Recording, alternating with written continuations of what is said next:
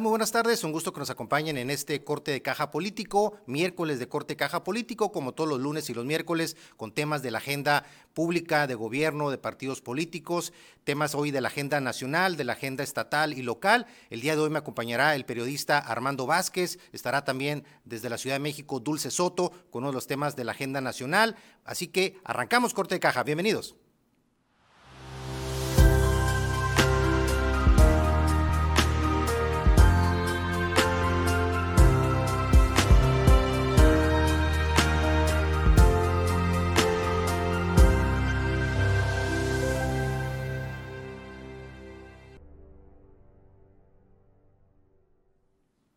Bueno, un gusto que nos acompañen como siempre aquí en Corte de Caja, señal que se transmite a través de TVD Primera Plana y Corte de Caja TV. Como siempre, un gusto aquí que nos acompañen y siempre pendientes de las interacciones que podemos tener con ustedes a través de las redes sociales de Corte de Caja. Mi nombre es Jesús Villegas Gastelum y es un gusto que nos acompañen en este Corte de Caja de este miércoles, ombligo de semana. Y en la agenda nacional tenemos diferentes temas ahí que esperemos sean de su interés. Bueno, pues básicamente diputados aprueban este con hasta 40 años de cárcel a quienes intenten cometer feminicidio. Es un tema que vamos a platicar con la periodista Dulce Soto, quien está muy, muy empapada de diversos, diversos temas de la agenda nacional, pero este es uno de los temas especial para que nos pueda ella dar su opinión de un seguimiento importante. Ella ex, ex reportera del corresponsal del periódico Reforma, así que vamos a platicar ahorita en unos minutitos con ella. También Andrés Manuel López Obrador, el presidente, reitera su intención de ofrecer seguridad social a los comunicadores. Vamos a platicar con Armando Vázquez sobre este y otros temas también de la agenda nacional. Presenta el gobernador Alfonso Durazo también lo que es su plan hídrico. Vamos a platicar este, sobre ese plan ahí desde la perspectiva de lo que ha anunciado el gobernador. Por otro lado, también los retos que presenta en este momento la, Unión Ganadera Regional de Sonora. Ya se dio la elección. Vamos a analizar el, el punto sobre ese, ese tema. Y también en la agenda de partidos políticos, Movimiento Ciudadano empieza con sus movimientos fuertes ya rumbo al 2024 y también es tema de la agenda local. Pero bien, si les parece, vamos ya a arrancar con el programa. Creo que ya está por ahí conectado este Armando Vázquez. Armando, ¿estás por ahí? ¿Cómo estás? Muy buenas tardes. ¿Qué tal? Buenas tardes, mi estimado Jesús. Un gusto que nos acompañes nuevamente en Corte de Caja, mi Armando. Un gusto que estés por aquí nuevamente para analizar estos temas que comentábamos ahorita en la intro de la en la, las agenda, la agenda nacional y local. Y también, también ahorita, este, vamos a arrancar ahorita, regresando este el primer corte, con Dulce Soto, Armando, una periodista también pues experimentada, con muchos años ya también de trayectoria en la Ciudad de México, cubriendo diferentes temas. Y el tema, el tema que sigue dando de qué hablar a raíz de pues muchísimos acontecimientos que desafortunadamente afortunadamente siguen sucediendo en nuestro país, el tema de los feminicidios. Y creo que por ahí, en la agenda, en la agenda nacional, importante tocar ese punto. Así que si te parece, mi hermano, vamos entonces rapidito un corte para entrarle ya de lleno a los temas de la agenda y platicar de entrada también con Dulce Soto. Vamos a un, corte y regresamos aquí a corte de caja. Bien, ya estamos de vuelta aquí en este corte de caja, miércoles de corte caja político. Me acompaña el periodista y amigo Armando Vázquez. Armando, a ver, ya lo tenemos ahí, Armando conectado. Armando, por ahí parece que ya tenemos conexión. Armando con Dulce Soto desde la Ciudad de México. Ahí en cabina, Juan y Sebastián, a ver si nos pueden poner a, a Dulce. Dulce, muy buenas tardes. ¿Cómo estás, Dulce? Hola, Jesús. Buenas tardes. Muy bien. Todo por acá. ¿Cómo están ustedes? Gracias por la invitación un gusto como siempre que nos acompañes nuevamente aquí en Corte de Caja, Dulce. Arrancábamos el tema aquí, este que analizamos aquí en la mesa Armando Vázquez y tu servidor, este con el tema de pues una propuesta que ya camina en la Cámara, es una propuesta que está buscando que este que se castigue hasta con 40 años a quien intente este cometer un feminicidio, ya no nada más es lo que sería el delito como tal de perseguirlo, sino a quien intentara en un momento dado el feminicidio. Tú que tienes un seguimiento puntual a diferentes temas que tiene que ver con la agenda precisamente del de género, con el tema de la agenda relacionada con la violencia contra la mujer. ¿Cómo ves tú este tema que está caminando aparentemente ya este, en lo que serían las cámaras de nuestro país? Eh, claro, Jesús. Mira, primero yo creo que es muy importante reconocer todos los trabajos que se están haciendo en materia legislativa para proteger los derechos de las mujeres, las niñas y las adolescentes. Porque la verdad es que ya urge parar la pandemia de feminicidios que, como sabemos, ha ido en aumento en México. Eh, y pues eh, me parece importante reconocer el trabajo, sobre todo de las diputadas y las senadoras. Otra cosa que veo importante es eh, destacar cómo cuando la oposición y los partidos o el partido en el poder trabajan juntos realmente para atender temas de interés público, pueden pasar grandes cosas, no solo para sacar adelante cambios legislativos que, convengan al presidente o a un partido en el poder, ¿no? Eh, sin embargo, pese a estos avances que son súper importantes, yo debo decir que las políticas punitivas no siempre resuelven todo porque son reactivas, ¿no? Es decir, cuando las cosas ya sucedieron y en ese sentido, pues no podemos esperar a tener más mujeres muertas o desaparecidas o lesionadas. Entonces, aunque es un gran avance, yo veo algunos retos que tiene que atender esta iniciativa para que se cumpla, para que, digamos, sea bastante oportuna. Una es mejorar la investigación sobre feminicidios y que ésta incluya perspectiva de género. Estamos viendo actualmente todas las irregularidades cometidas en la investigación del caso de Devaní en Nuevo León. Esto no puede seguir pasando. En segundo lugar, me parece que es importante tipificar o explicar de manera correcta qué es un intento de feminicidio o esto que ahora han llamado en grado de feminicidio y qué incluye. Lo comento por lo siguiente. El año pasado, una eh, periodista muy buena que se llama Gloria Piña publicó una investigación llamada Las sobrevivientes olvidadas por la justicia, una investigación que fue premiada con un premio de periodismo por transparencia. Y ahí ella encontraba, después de hacer muchas solicitudes de información, que en los últimos ocho años todas las fiscalías del país habían iniciado más de 1.7 millones de carpetas de investigación por golpes, por quemaduras, por estrangulamientos, por lesiones con armas blancas o armas de fuego contra las mujeres. Y sin embargo, en ese mismo periodo de tiempo, solamente se habían abierto 781 carpetas de investigación por feminicidio en grado de tentativa. Entonces tendríamos que tener claridad de qué entendemos con todas esas intenciones de asesinar a una mujer, ¿no? Si la golpeas y de qué, de qué manera, si la quemas, si le disparas. Entonces yo creo que esa es una cosa bastante importante, ¿no? Los números son muy fuertes y por eso también cobra mayor relevancia esta iniciativa. Creo que también es importante que incluya brindar atención médica, psicológica, etc., a las sobrevivientes de un intento de feminicidio. O sea, pensemos solo para poner un ejemplo, a aquellas mujeres que han sido atacadas con ácido, por ejemplo. Y yo agregaría que además de esta política, sobre todo necesitamos reforzar aquellas políticas públicas que permiten atender y prevenir la violencia de género en todas sus modalidades, antes de que esta violencia llegue a este extremo que es la muerte o la posibilidad de morir, ¿no? Sabemos que hay muchos casos de mujeres que pidieron medidas de protección desde que fueron eh, violentadas al inicio y que no fueron atendidas. Tenemos el caso de Ingrid y que después murieron. Entonces, eso es súper importante para que realmente esta iniciativa pueda, eh, me parece, ser oportuna, ser eficaz. Eh, y bueno, por último yo diría que esto de prevenir la violencia de género cobra eh, mayor importancia porque apenas un informe del Secretariado Ejecutivo del Sistema Nacional de Seguridad Pública, donde se publican los datos sobre los casos o los delitos, la incidencia delictiva en todo el país, presentaba un informe donde decía que marzo de 2022 ha roto el mayor récord de violencia contra las mujeres, uno muy triste y muy lamentable, con un eh, aumento de 38% en violencia de género respecto a febrero de 2022. Entonces, eh, es un tema sin duda importante de atender y esperemos que esta iniciativa eh, dé el ancho para realmente atender esta problemática. Claro, ojalá que sea que sea realmente este de esta forma útil, ¿no? Para realmente tener algún elemento para que puedan realmente tener finalmente consecuencias quienes incurren en esta lamentable lamentable práctica. Este Armando, alguna pregunta ahí que quisieras este platicar ahí con, con Dulce? Sí, eh, Dulce, eh, desgraciadamente desde los últimos 15 años hemos visto cómo la violencia de género ha ido creciendo, pero no veo yo medidas adecuadas o bien presupuestadas, mejor dicho, porque toda ley conlleva un presupuesto también para ejercerla. Eh, pero no he visto en materia de prevención, como sí le he visto en otros casos, eh, en relación a la violencia de género, por ejemplo.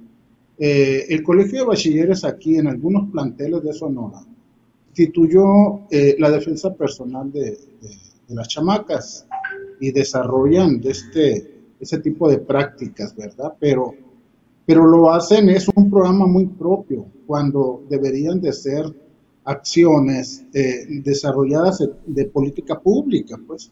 De alguna manera, eh, las mujeres también merecen tener ese tipo de conocimiento, que no todo el mundo lo tiene, pero sobre todo las mujeres al ser más atacadas ahora, o que ya se conoce que son más atacadas porque siempre han sido atacadas. Mm, y el otro detalle es la conformación de agentes del Ministerio Público especializados, pero femeninas, porque generalmente es un hombre el que maneja ese tipo de, investigaciones y hay uno ahí que intercede pues en esa, en esa efectividad de la, de la impartición de la justicia. Ese tipo de cosas se contemplan en esta nueva en esta nueva ley de 40 años por tentativa de, homicidio en mujeres. Adelante, Dulce, por favor.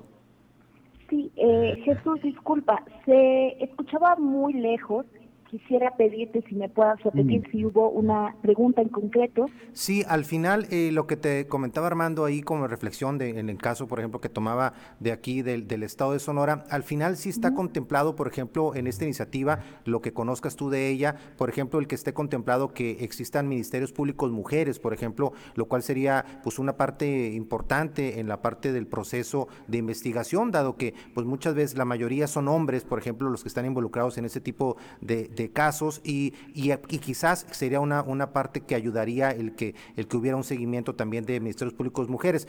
¿A, ese tipo de detalles eh, contempla esta iniciativa o, qué alcances tiene en ese sentido? Sí, mira, yo creo que esto eh, que comenta es un punto bastante interesante. Eh, yo creo que es necesario que en realidad en todos los espacios haya más mujeres, ¿no? Sobre todo cuando tienen que ver con, con estas temáticas. Eh, yo por ahora no, no te puedo decir con toda la certeza si esto está tal cual. Lo que sí puedo decir es que en general, sean eh, hombres o sean mujeres quienes trabajen en los ministerios públicos, necesitamos que se les capacite. Necesitamos que sepan cómo investigar con perspectiva de género, que tengan sensibilidad eh, sobre las problemáticas que afectan a las mujeres, a las niñas y adolescentes y sobre cómo opera digamos, em, los estereotipos de género contra las mujeres sobre todo. Lo digo por lo siguiente, cuando hablamos de representatividad, una de las primeras cosas importantes es evidentemente que haya paridad en número, ¿no? Que tengamos a mujeres en el Ministerio Público, que tengamos a las mismas, eh, la misma cantidad de mujeres en el Congreso que la misma cantidad de hombres. Sin embargo, este primer paso no garantiza que solo por número eh, las propias mujeres vayan a llevar a cabo o a defender los casos de todas las mujeres. Entonces, por eso hablo de que la capacitación tendría que ser general para que realmente puedan tener herramientas para, para realizar mejores investigaciones al respecto. Claro, sin duda importante ese aspecto que, comenta Dulce. Si me permite, Dulce, vamos rapidito a una pausa para cerrar el tema y también ya poder, sé que tienes ahí un compromiso ahorita posterior, pero si te parece, vamos rapidito a una pausa y cerramos ahí la reflexión contigo de este análisis de este tema tan importante. Vamos a una pausa y regresamos aquí a Corte de Caja.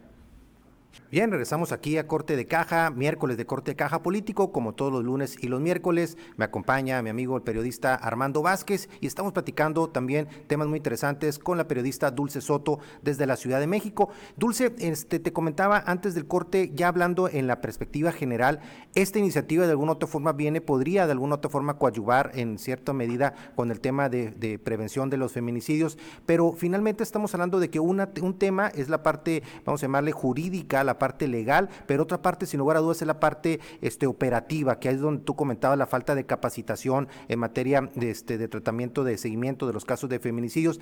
Pero ¿qué áreas de oportunidad siguen estando pendientes este, en la parte jurídica que no estaría abarcando, por ejemplo, esta iniciativa, que todavía estaría pendientes para que probablemente se involucraran este, en, iniciativas posteriores? ¿Qué queda fuera de, este, de esta iniciativa, salvo tu, salvo tu mejor opinión? Sí, eh, pues como te comentaba, yo creo que es eh, muy importante ampliar lo que se entiende como eh, feminicidio en grado de tentativa para poder atender las agresiones que sufren las mujeres y que pueden terminar en la muerte de ellas, ¿no? O sea, yo creo que ese es una, uno de los aspectos claros que se tendría que homologar de alguna manera para que las investigaciones y las personas que las llevan a cabo tengan esa claridad, ¿no? Eh, y, y, ver también como los diferentes grados en los que ya se puede considerar que alguien está intentando asesinar a alguien. Ese me parece que es un grave problema. ¿Cómo compruebas que alguien tenía la intención de asesinar a una mujer si no lo logró?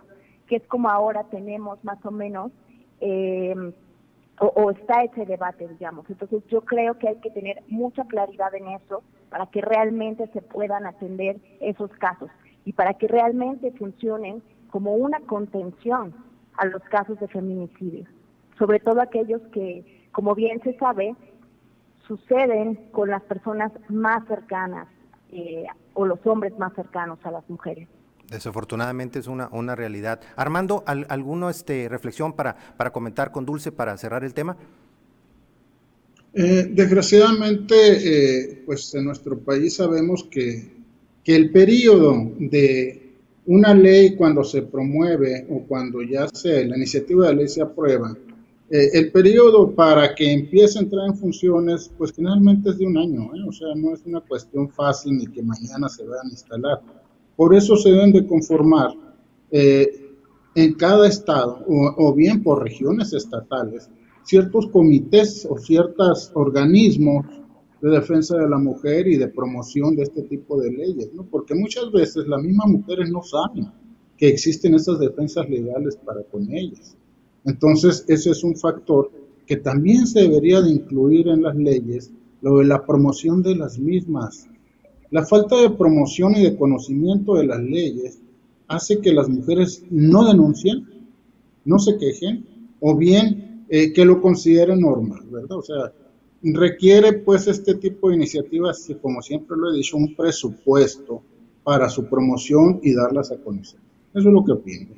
Sí, interesante la reflexión de, de, Armando, esa dulce en el sentido de que importante ya tener este legislado los, los temas, pero sí la falta de promoción que muchas veces puede haber de esas de estas leyes y la forma de, de, poderlas aprovechar, vamos a llamar su cauce legal, y que esa parte quizás muchas veces queda, queda en el aire de poder realmente llegar al conocimiento, a comunicar precisamente a las mujeres que existen y que de alguna u otra forma eso les, les las aliente a que puedan denunciar y a, y a poder exigir el cumplimiento de la ley, ¿no? Claro que sí. Eh, estoy completamente de acuerdo con el comentario de Armando y diría, esa promoción también va a hacer que las autoridades, que las personas que atienden estos casos cuando una mujer llega a denunciar, sean sensibles a esos casos y no les den largas o no les digan que no pasa nada, sino que realmente las atiendan y actúen. Sí, por supuesto, es uno, uno, de los temas que no deben de quedar en el aire. Este, Dulce, pues te agradezco mucho, como siempre, tu participación aquí en Corte de Caja. Un gusto que nos hayas acompañado en esta ocasión. Muchos temas en la agenda nacional que están pendientes ahí también de que podamos platicarlos próximamente. Y también todo este tipo de temas, ahí vamos a estar tocando base contigo para seguirlos comentando. Tú que estás ahí en la, Universidad Nacional Autónoma de México, la principal casa de estudio de nuestro país y ligada a todo el estudio de estos temas sociales que, que impactan en todos los sentidos. Muchísimas gracias, Gracias Jesús, gracias Armando, buena noche. Muy buenas noches, gracias, a la Ciudad de México. Y bueno, agradeciéndole a Dulce, este, Armando, si te parece, este, temas interesantes en la agenda que, que quedan pendientes por abordar, pero este en particular, pues tiene una connotación que impacta en todo el país y Sonora, Sonora desafortunadamente no está ajeno a este tema de feminicidios, de violencia contra la mujer y que es importante que de alguna otra forma se puedan, se pueda avanzar un poco en lo que es al menos el marco legal y también la avanzar este, idealmente en la parte operativa en este tema tan sensible para, para todos. Si te parece, Armando, vamos a una pausa y le entramos ya a los temas que traemos el resto de la agenda para el día de hoy. Vamos a una pausa, regresamos a corte de caja. Bien, regresamos aquí a Corte de Caja. Un gusto que nos acompañen en este miércoles de Corte de Caja Político. Armando, otro de los temas de la agenda ahí que comentábamos al arranque del programa tiene que ver con esta reiterada propuesta del presidente en el sentido de otorgar seguridad social a los comunicadores. ¿Cómo analizas esta, esta propuesta, una ocurrencia, una necesidad real en el, en el gremio? Tú que eres uno de los periodistas pues, con más trayectoria en, el, en Sonora, en todo, en todo lo que ya la experiencia que tienes en diferentes medios de comunicación, ¿cómo, cómo ves este tema que, que sin lugar a dudas pues, ha generado interés en muchísimos ámbitos? Sí, eh, Jesús, nada más un paréntesis para finalizar con el tema anterior. Eh, generalmente las iniciativas de ley no son integrales, es decir, Ahorita se están yendo por el asunto penal, pero hay un detalle. ¿Qué pasa con la mujer que es agredida en casa? ¿A dónde la llevas? Gobierno, tener públicas para que haya casas exclusivas, casas o centros exclusivos donde se les atienda a las mujeres agredidas. Es decir, donde puedan vivir, donde puedan hacer vida, donde puedan hacer esto o aquello. Eh, pero eso es solamente eh, en el contexto de crear leyes más eficaces y sobre todo más integrales, como te decía. Ahora, regresando a ese tema que mencionas, no es un tema nuevo.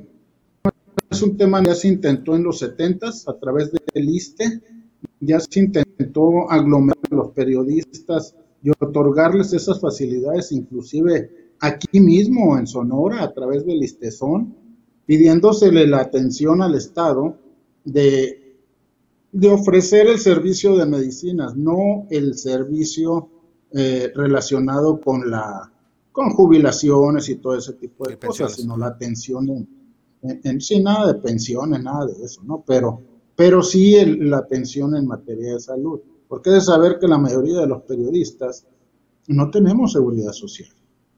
O sea, es increíble, pero nada más los que trabajan en empresas, es más, hasta las empresas están eh, coligadas en ese fenómeno de no cumplimiento, ¿no?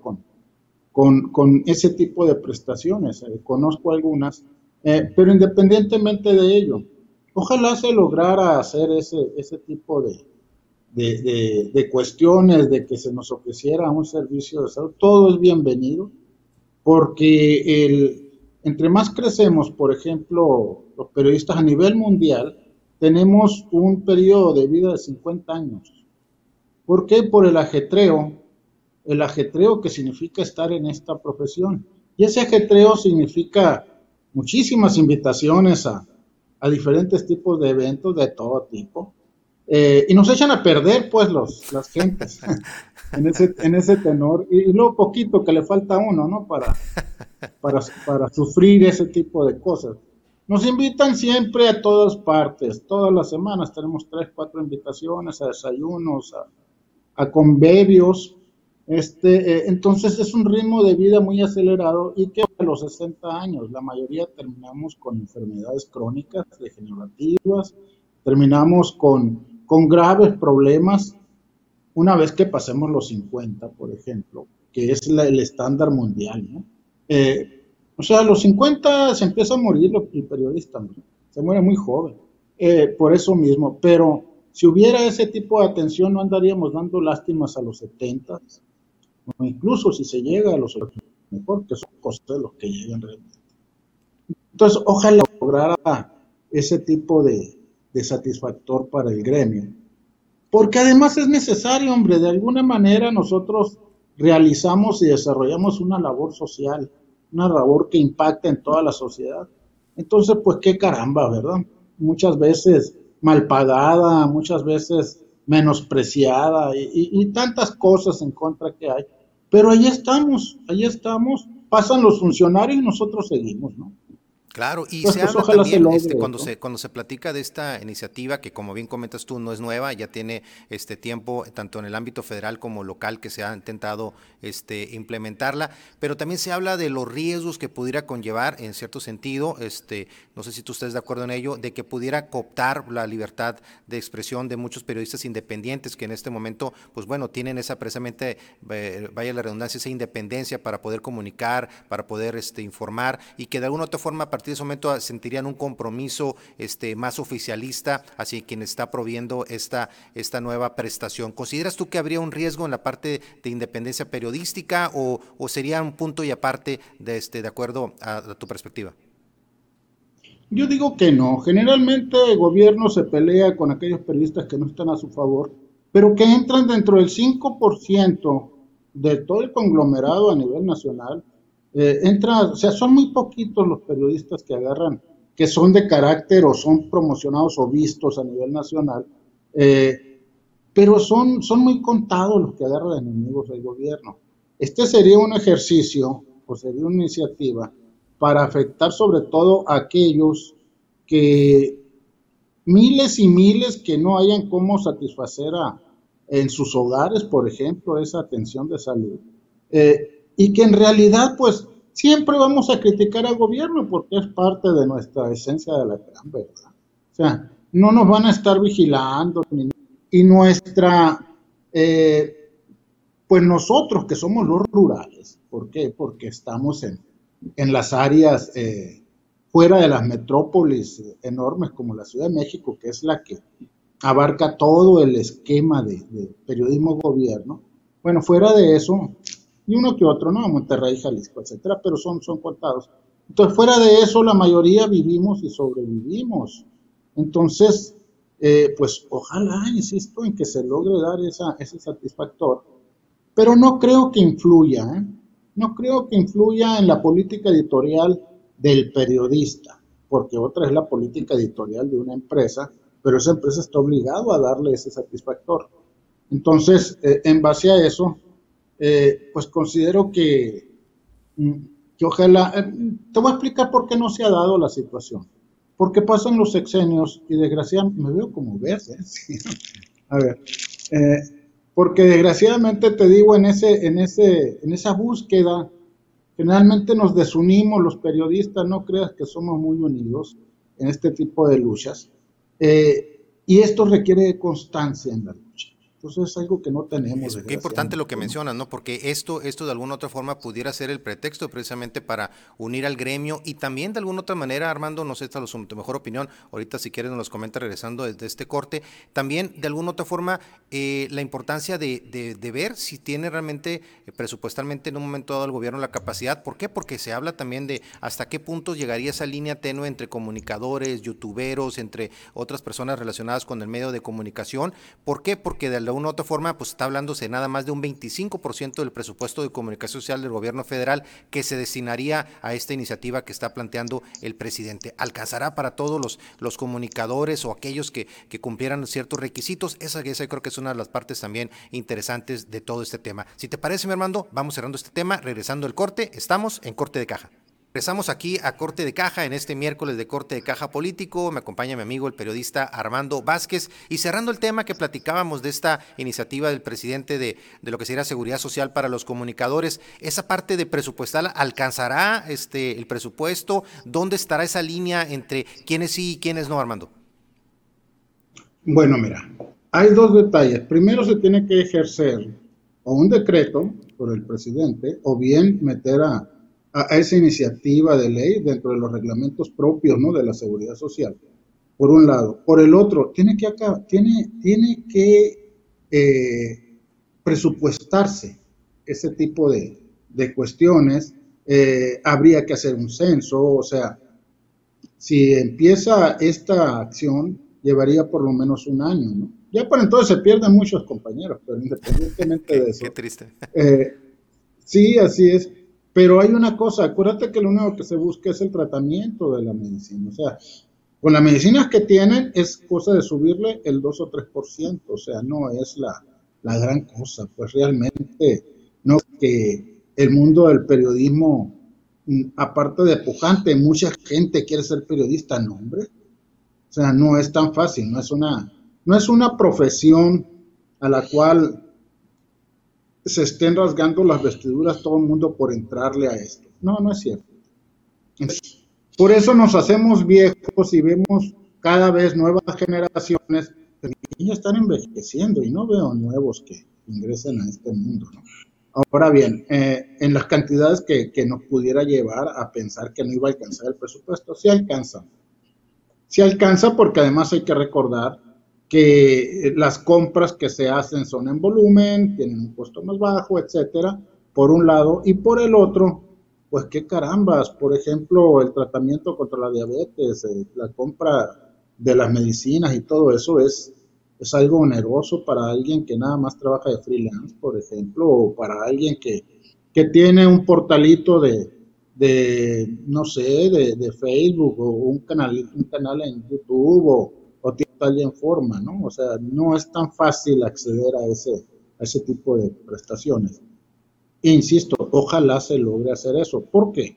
Y que se quede para siempre, porque este gobierno cambia, se van en el 2004, y el que viene trae otras, va a traer otras, otros, eh, pues otras connotaciones, y quién sabe si se puede volver a introducir el tema, ¿no? Claro, ¿Qué es lo que, que ha pasado del 70 para acá, no? Sí, hay que aprovechar, aprovechar la, la la, la recta, como dicen, este, como, a la recta, así es. Exacto, y que, y que ojalá, ojalá esto se plasme como, como comentas ya en una iniciativa formal de parte del presidente. Digo, él hablaba por poner referencia de ese 25% de presupuesto de comunicación social, pero como bien comenta Armando, es un tema que llevaría seguramente pues todo un caminito que en un momento dado, si realmente caminara esa propuesta del presidente que la reiteró el día de hoy en la mañanera, bueno, esto podría caminar quizás para el presupuesto del año, del año siguiente. Pero bueno, Armando, en otros temas cambiamos ahora de la agenda nacional a la agenda estatal y uno de los temas tiene que ver con la presentación que hace el gobernador Alfonso Durazo de este plan hídrico. ¿Cuáles son hay algunos de los elementos que tú ves en este, en este proyecto que acaba de presentar el gobernador? Si te parece, Armando, vamos a repetir una pausa para que le entremos de lleno a tu análisis, que es parte de tu columna del día de hoy de Archivo Confidencial, la cual usted puede consultar ahí en el portal de Armando Vázquez. Vamos a una pausa, regresamos aquí a Corte de Caja. Bien, regresamos aquí a Corte de Caja. Un gusto que nos sigan acompañando en este corte de caja político, como todos los miércoles y los lunes. Armando, empezábamos ahorita, comentabas antes de comentaba antes del corte. Tratas el día de hoy en tu columna de archivo confidencial en la presentación de este plan hídrico de parte del gobernador Alfonso Durazo. ¿Cuál es tu valoración, tu, análisis sobre este, este tema importante, el tema trascendental siempre del agua en nuestro estado? Sí, mira, eh, yo pienso que la información que se causó el gobernador está a cierto punto eh, falta o falto de, de, mayor conocimiento, porque eso de que van a invertir en el plan hídrico, que para solucionar el problema o la escasez de agua en Sonora en 30 años y que se van a utilizar 72.4 millones de pesos, pues es una real... Eh, es una información falsa. ¿Por qué? Porque, por ejemplo, ¿en qué se puede utilizar esa cantidad? A lo mejor la cantidad está mejor, son 7 mil y pico de millones o 72 mil millones, o sea, no lo sé, pero, ellos mencionaron que son 72.4. ¿De qué nos sirven 72.4 eh, millones de pesos? Sirve para poder llenar o para poder instalar todo de agua en, Hermosillo. Son 330 mil familias, eh, de las cuales el 60, 65, 70% no tienen medidor. Se requeriría ese dinero para eso. Serviría para construir cuatro pozos en Caborca. Cada pozo tiene un costo como de 15, 17 millones de pesos, porque has de saber que el agua está a 1.600 metros de profundidad y el costo de energía eléctrica y todo eso, pues serviría para cuatro, para cuatro pozos, ¿no? O sea, Mm, entonces eso nos lleva a reflexionar eh, en qué estarían pensando los tipos que están manejando este tipo o esta, este tipo de planes, o sea, pues qué se traen, porque inclusive hasta hacer llover en, en, Sonora, como se hizo, creo que el año pasado, ¿no? Que bombardearon las nubes con cuestiones de plata, todo ese rollo.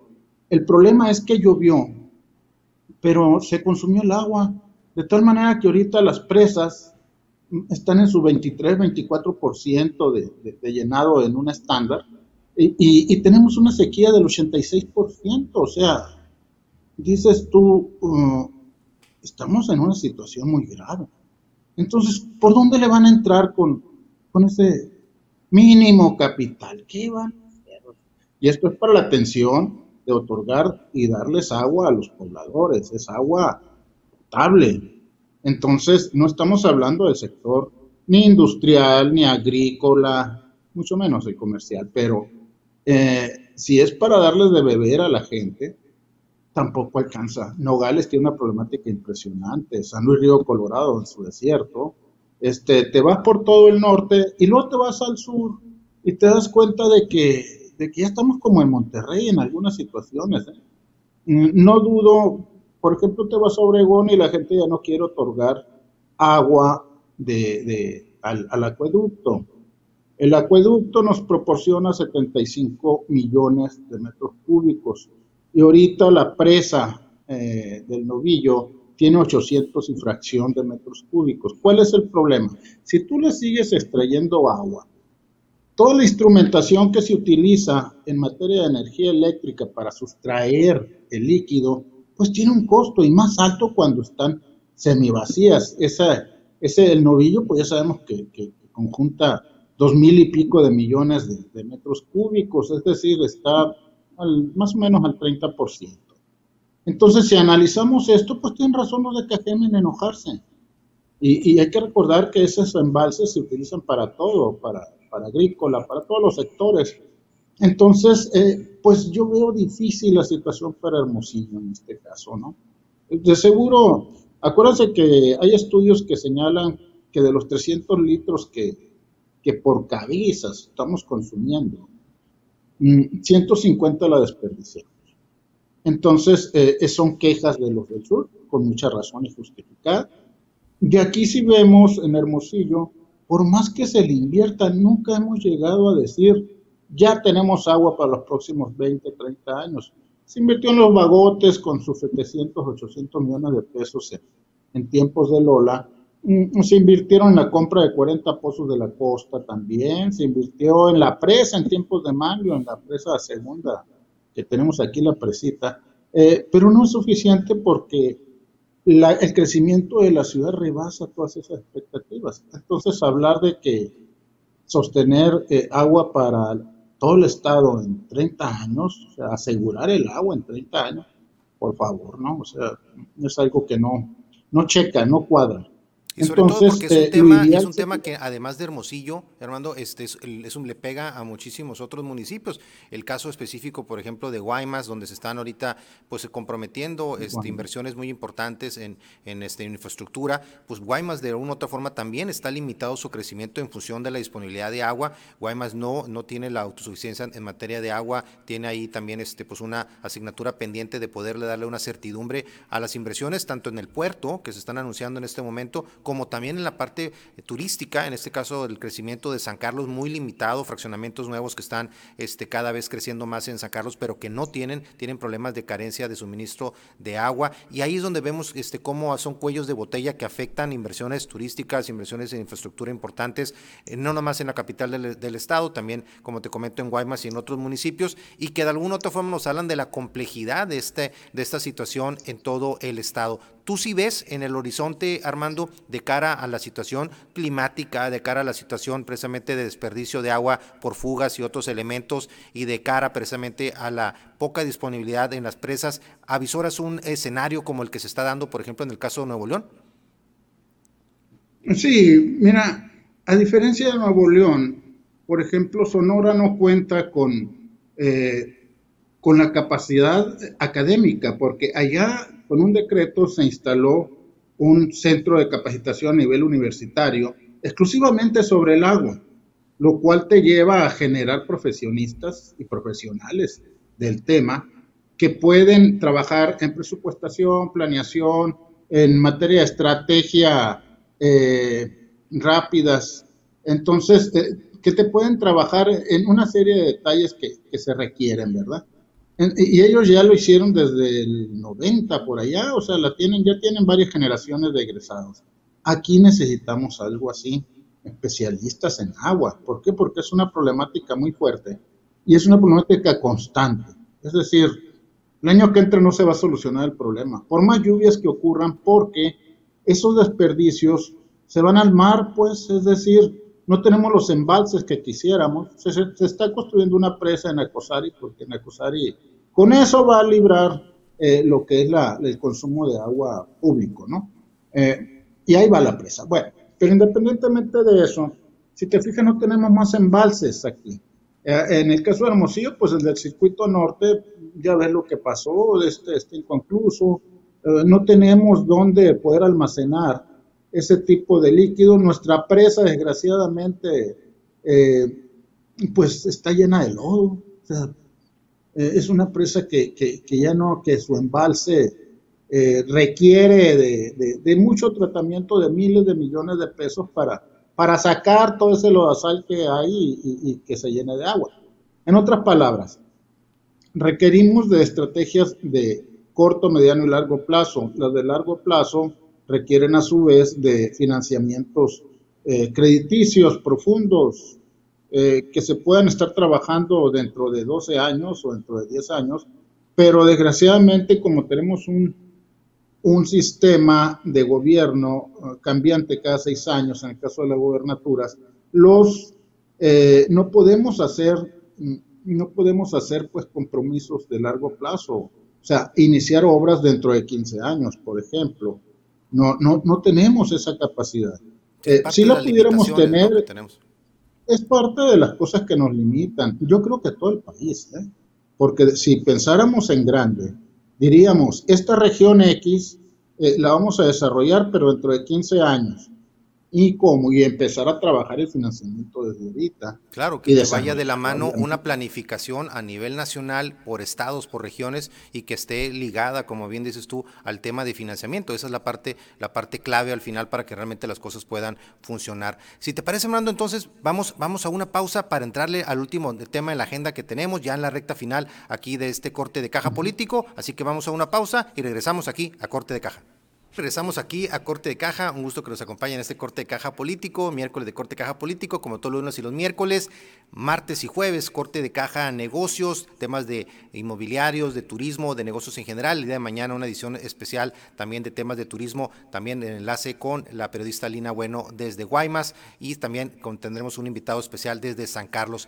Armando, cerrando aquí ya en la recta final ya de este Corte de Caja del día de hoy, un tema que también tenemos en la agenda local, pues Movimiento Ciudadano, este, ya moviendo sus piezas rumbo al 2024. ¿Cómo ves los cambios? Ahí has informado también a través ahí de, de, tus columnas sobre estos cambios que se están dando ya en este partido que está, que está llamado a ser probablemente un partido importante como bisagra en muchos de los procesos electorales en Puerta. Sí, no es la primera vez que Movimiento Ciudadano aprovecha ciertos desloques dentro del PAN para hacerse de tipo de situaciones, ¿no? No es la primera vez ni será la última esta es la segunda fase o es la segunda ocasión en la cual logra agenciarse personajes dentro del PAN, en este caso. Acuérdense que la primera fase fue cuando se fue Lola con todos ellos, el momento en que no le dieron a Lola la oportunidad de ser candidata a la alcaldía, hace ya algunos años atrás, en tiempo de López Caballero. Pero independientemente de ello, eh, si se fijan, se van más del PAN que de otros partidos, ¿eh? inclusive del mismo PRI. Se ha mencionado que el pato se va a ir, pero, pero no hay nada claro en eso. O sea, no hay nada claro. No se anima eh, todavía. Entonces, eh, no, yo creo que en, su momento, ¿verdad? Pero ahorita no creo, ahorita no creo. El, hecho es que se están yendo panistas y ya están trabajando dentro del PAN, dentro del PAN para llevarse gente a Mondadano y están en un activismo impresionante, ¿no? Gustavito Unano, todos ellos de este ya, ya trabajan directamente para MC. Lo curioso es que no han renunciado al PAN, ni el PAN o sus dirigentes los han corrido. O quién sabe de qué se trata el asunto, a lo mejor son filtraciones o, o, son una forma de hermano pequeño el MC del PAN, o no sé qué vaya a ocurrir, o a lo mejor están preparando una alianza, una alianza entre ellos dos, como ya ha ocurrido en otros estados pegados de la inercia este, nacional de Movimiento Ciudadano, que está el tema de las figuras este, que tiene, pues en el caso de Nuevo León, con el gobernador Samuel García, Luis Donaldo Colosio Riojas ahí en la alcaldía de Monterrey, el caso de Alfaro en Jalisco y algunos otros, este, pues también eh, integrantes de Movimiento Ciudadano a nivel nacional este, de parte de esa inercia, jala, jala, jalará a Sonora este, la inercia del Movimiento Ciudadano en Sonora, o prácticamente ya perdió su oportunidad Movimiento Ciudadano a raíz de lo, que fue la, pues la, salida de en su momento Ricardo Burs. ¿Tiene todavía posibilidades Movimiento Sonora, de, lo que sería Movimiento Ciudadano en Sonora, de poderse convertir en una posibilidad viable electoralmente hablando en el 2024? ¿Cómo lo ves, Armando? Yo digo que sí, porque eh, el grave problema de los partidos políticos chicos, porque Movimiento Ciudadano es un partido chico, es poder acabalar el número de candidaturas. O sea, no creas que es tan fácil que decir, a ver, necesito 72 candidatos a la alcaldía, este 33 o bueno, 21 candidatos a las diputaciones, etcétera. Y aparte de los candidatos a la alcaldía, necesito cerca de mil y pico que vayan a ir en todas las planillas de, de, este, de la regiduría, o sea, no es fácil, no es fácil. Pero ¿por qué eh, razón, por ejemplo, esta generación de Lola para atrás, que ya ven que renunció al MC, eh, no se están yendo con, con MC la mayoría por una excepción? Entonces esa decepción, que es la que conlleva que ese equipo que se conformó este, se vayan por los liderazgos que los llevaron, en este caso Lola. Ella se fue y se fueron un chorro detrás de ella. O sea, eh, aparte de ello, no hay eh, o no es tan fácil llevar a cabo una organización política y una promoción adecuada. Se requiere mucho dinero. Y no creas que, que Dante Delgado se caracteriza por ser magnánimo a la hora de otorgar mm, pues efectivo para que ser, por ser tan blandito, ¿no? Este, y también la, lo que es la problemática de, en el caso de Sonora, de que a diferencia de otros estados donde puede ser a lo mejor un poquito menos complicado, en el caso de Sonora son 72 municipios, entonces armar realmente este 72 estructuras competitivas en el estado, este no es cosa fácil y por lo mismo también algunas de las complicaciones en el, de lo que serían algunos partidos este que pudieran ser este nuevos, en el caso de Sonora precisamente por esa pues esas limitantes, esas complicaciones que que involucran involucra el tener 72 municipios. Pero bueno, eso es uno de los temas, este Armando, que vamos a estar pendientes de la agenda de partidos políticos este, locales de cara a este 2024. Prácticamente en junio arranca ya los 24 meses para la elección presidencial. Ya son elecciones intermedias en seis estados que tenemos ya en, unos, en unas semanas. Así que yo creo que es uno de los temas a monitorear de cara a los próximos, los próximos días, Armando. Te agradezco muchísimo tu participación, Armando, el día de hoy aquí en Corte de Caja Político. Próximamente, nuevamente esperemos que nos acompañes para analizar los temas de la agenda nacional y local y como siempre agradecerte tu participación, Armando. Muchas gracias.